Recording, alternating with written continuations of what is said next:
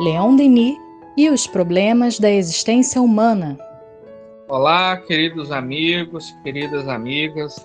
É uma felicidade sempre e renovada de todas as semanas estarmos juntos através do Espiritismo.net para o nosso podcast Leon Denis e os problemas da existência humana.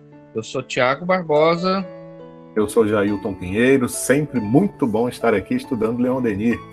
E eu sou o Vitor Nogueira, estamos juntos, mais um podcast aí com o Leon Denis. Muito bem, muito bem, meus amigos. E hoje nós trataremos de um tema é, que é essencial no Espiritismo, que é da reencarnação ou da pluralidade das existências, não é? é e para isso nós estamos utilizando nesse primeiro é, podcast que vai ser de uma série é, grande de reflexões em torno desse tema, a reencarnação, a obra Depois da Morte, no capítulo 11, né, a pluralidade das existências.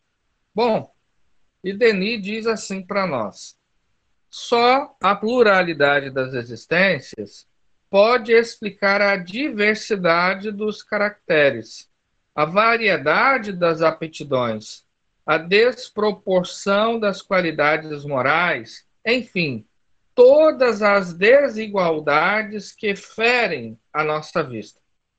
Fora dessa lei, indagar-se-ia inutilmente porque certos homens possuem talento, sentimentos nobres, aspirações elevadas, enquanto muitos outros só tiveram em partilha tolice, paixões vis e instintos grosseiros.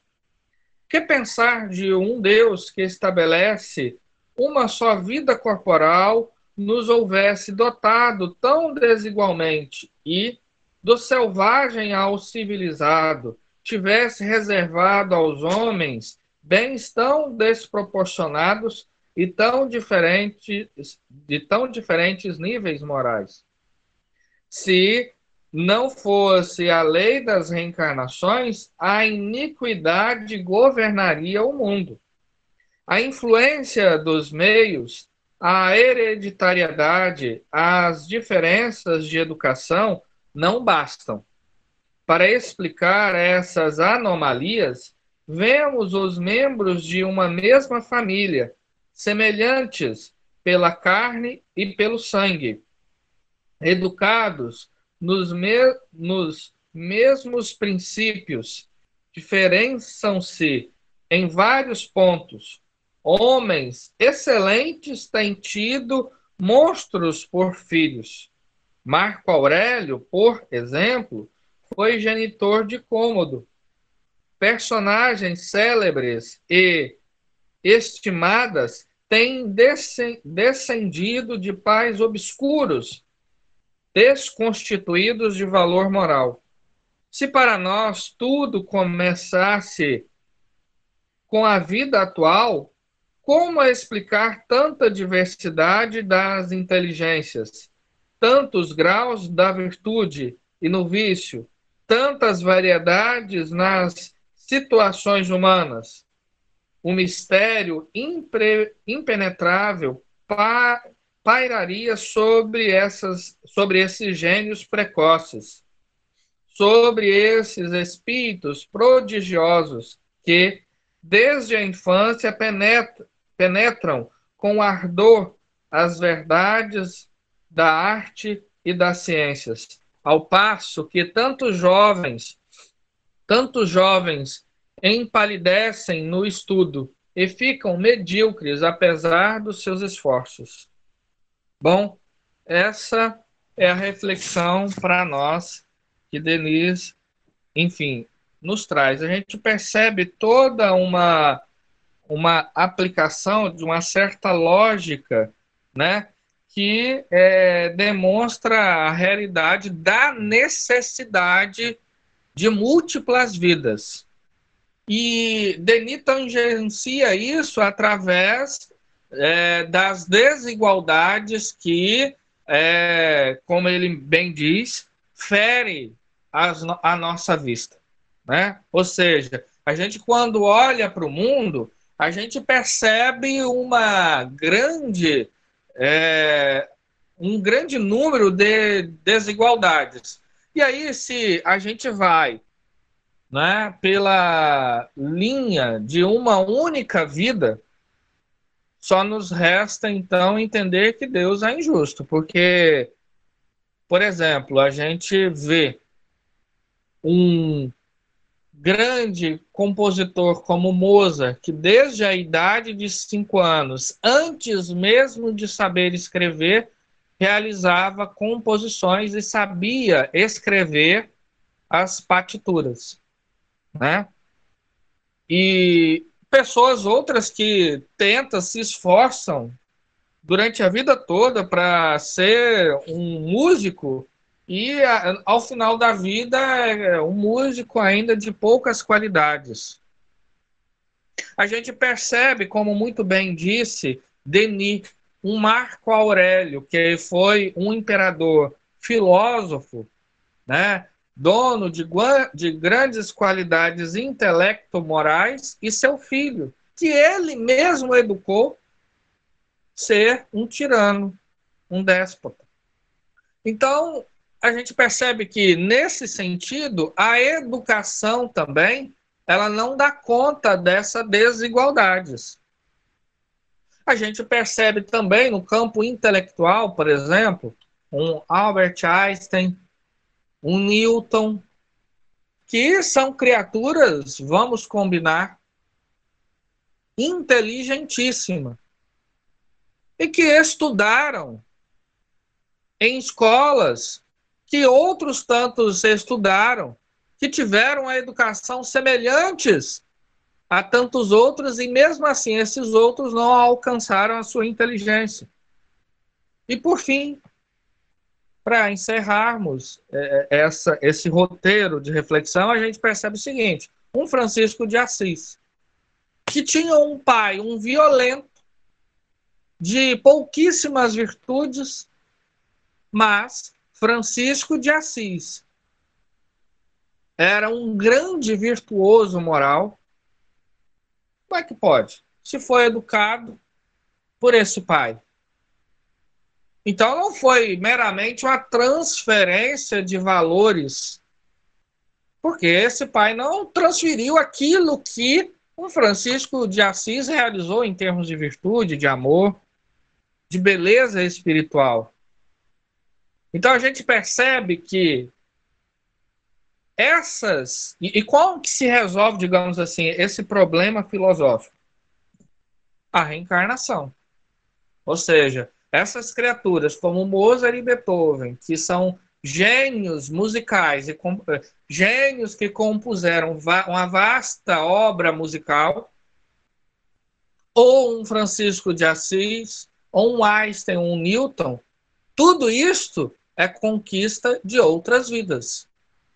Porque se Deus é justo, entendendo a justiça e a grandeza do amor de Deus, fica difícil a gente compreender essa grandeza e justiça do nosso Pai pensando e explicando tudo através de uma única vida.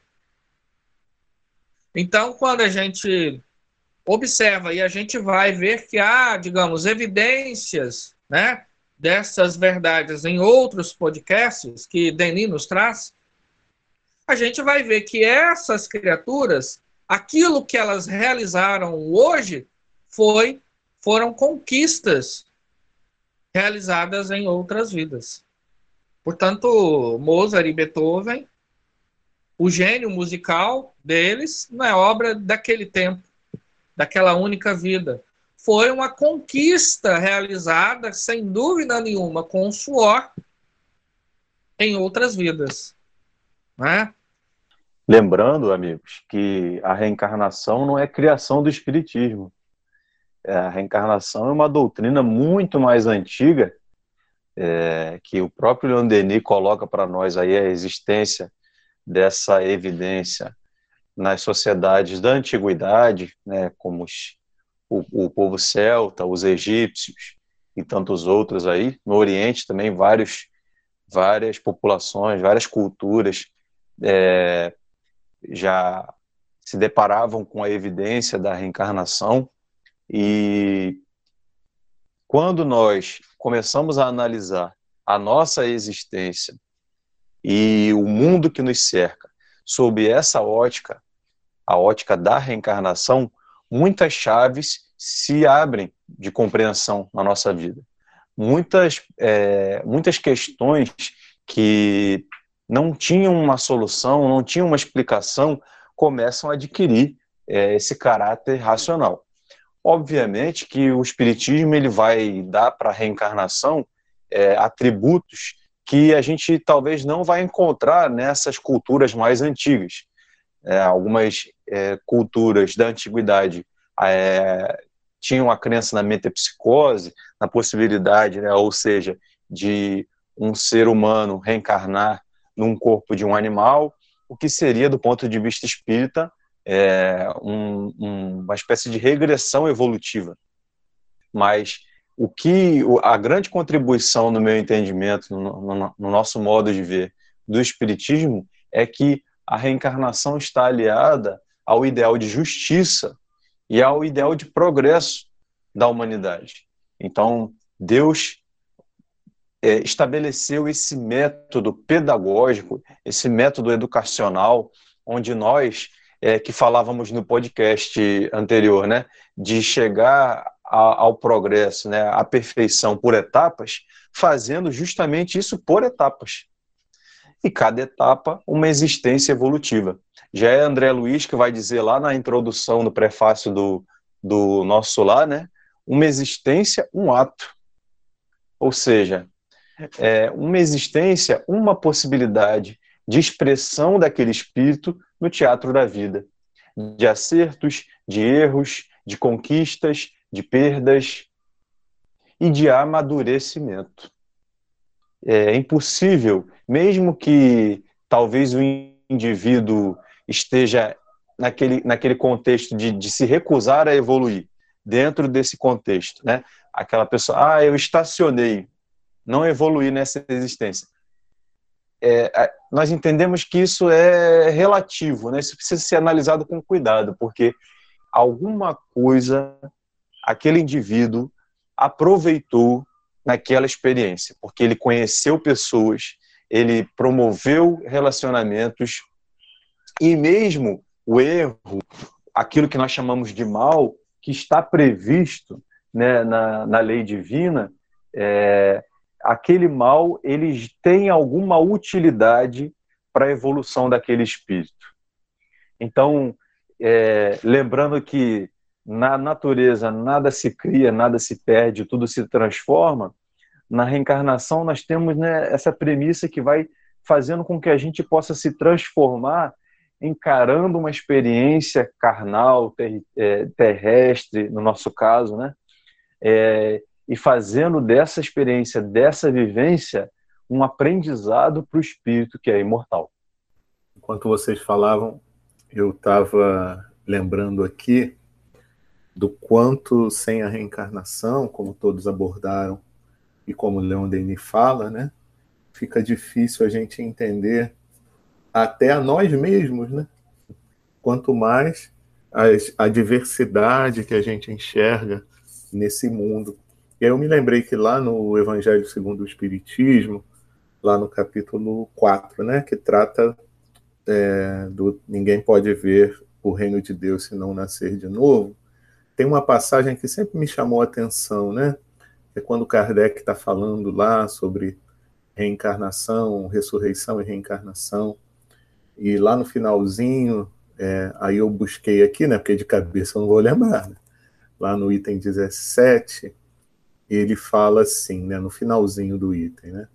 Que só a reencarnação pode dizer ao homem de onde ele vem, para onde vai por que está na Terra, né, que são perguntas tão antigas da humanidade, né, e justificar todas as anomalias e todas as aparentes injustiças que a vida apresenta.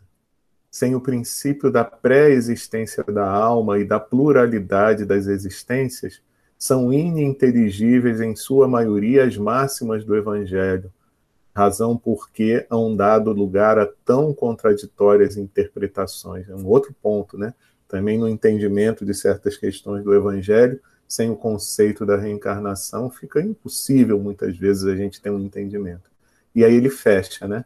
Está nesse princípio, que é o da reencarnação, a chave, né? O Vitor até usou essa palavra agora, né? A chave que lhes restituirá o sentido verdadeiro, né?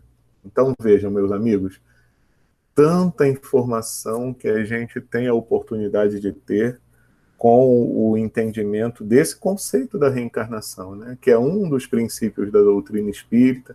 Como o Vitor bem disse, nada que foi inventado, mas apenas que a gente tem a oportunidade de entender com um pouco mais de, de profundidade, né? Um conceito que faz parte das leis da natureza, das leis divinas, né?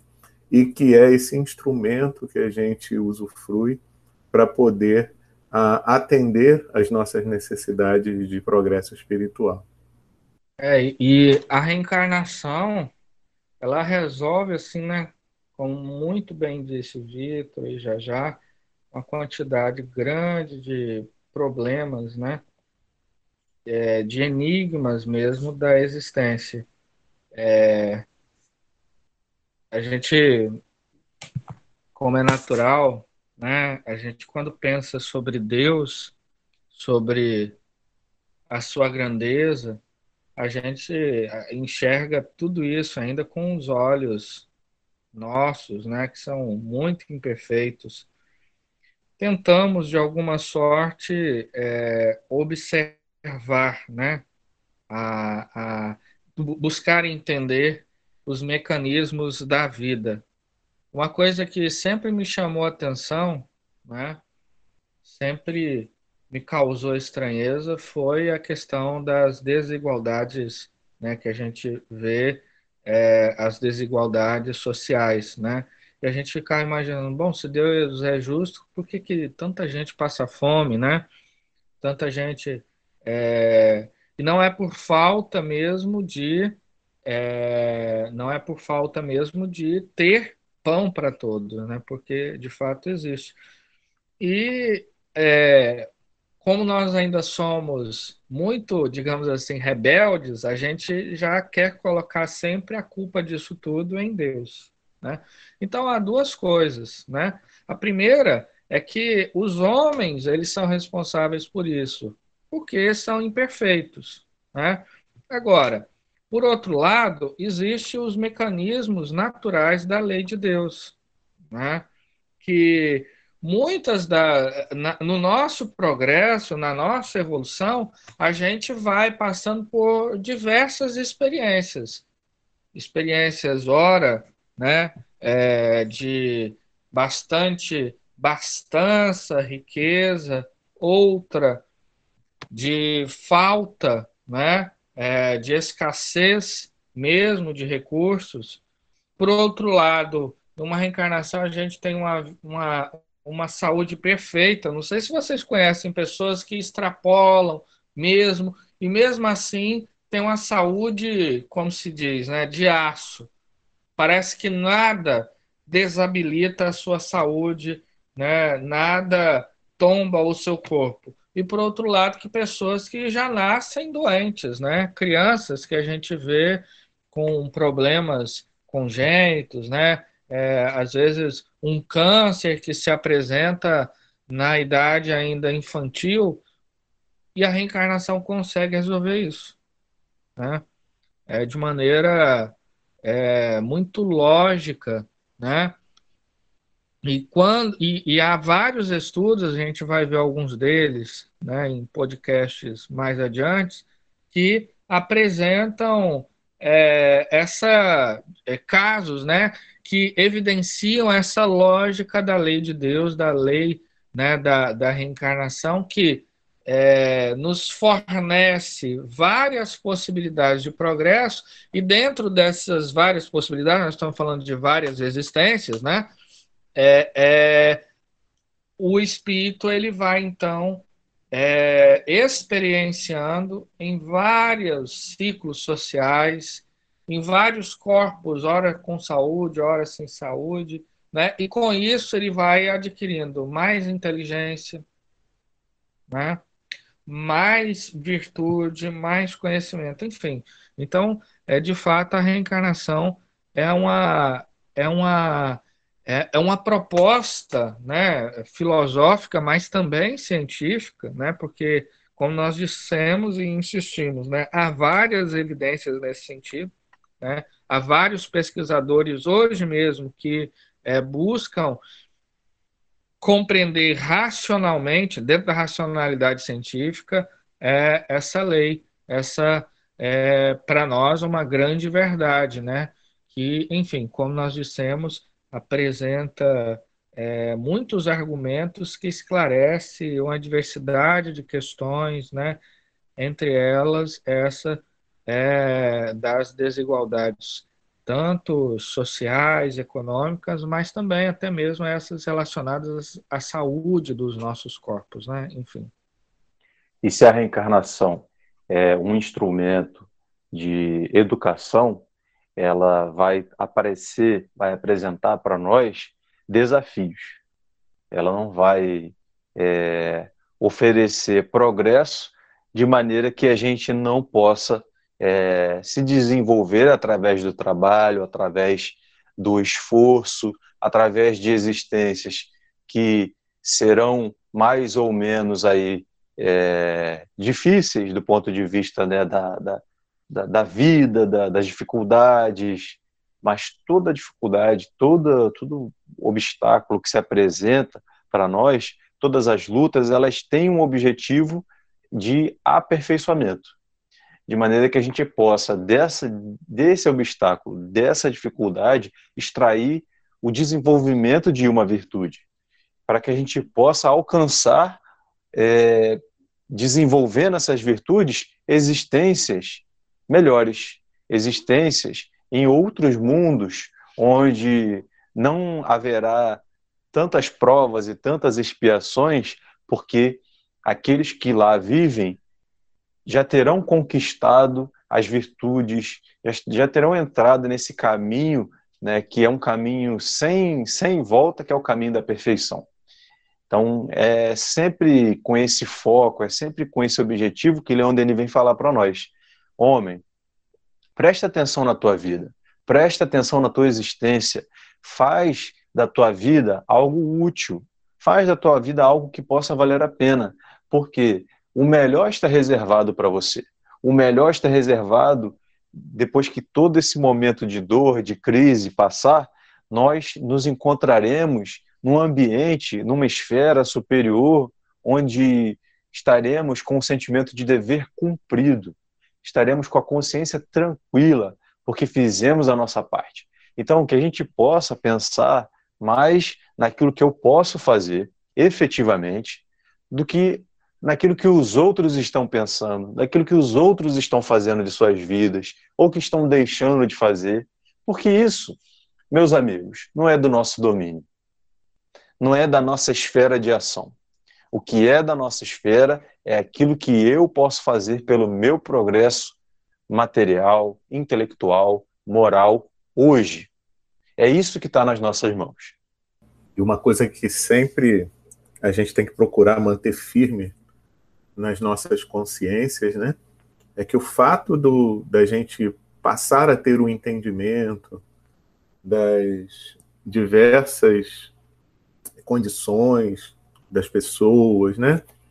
Em função do entendimento que a gente tem com a reencarnação, não significa dizer, meus amigos, que o nosso coração vai ficar insensível a essas mesmas dificuldades só porque elas têm explicação, né? Muito pelo contrário. O estímulo é sempre, e mais uma vez a gente volta a esse ponto, né? A que a solidariedade se efetive, né?